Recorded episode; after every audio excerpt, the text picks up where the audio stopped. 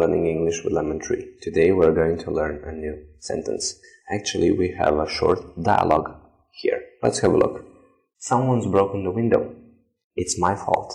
Someone's broken the window. It's my fault. Someone's broken the window.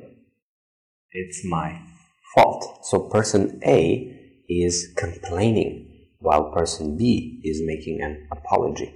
So it's my fault is a phrase that means I'm taking the responsibility for the problem. It's my fault.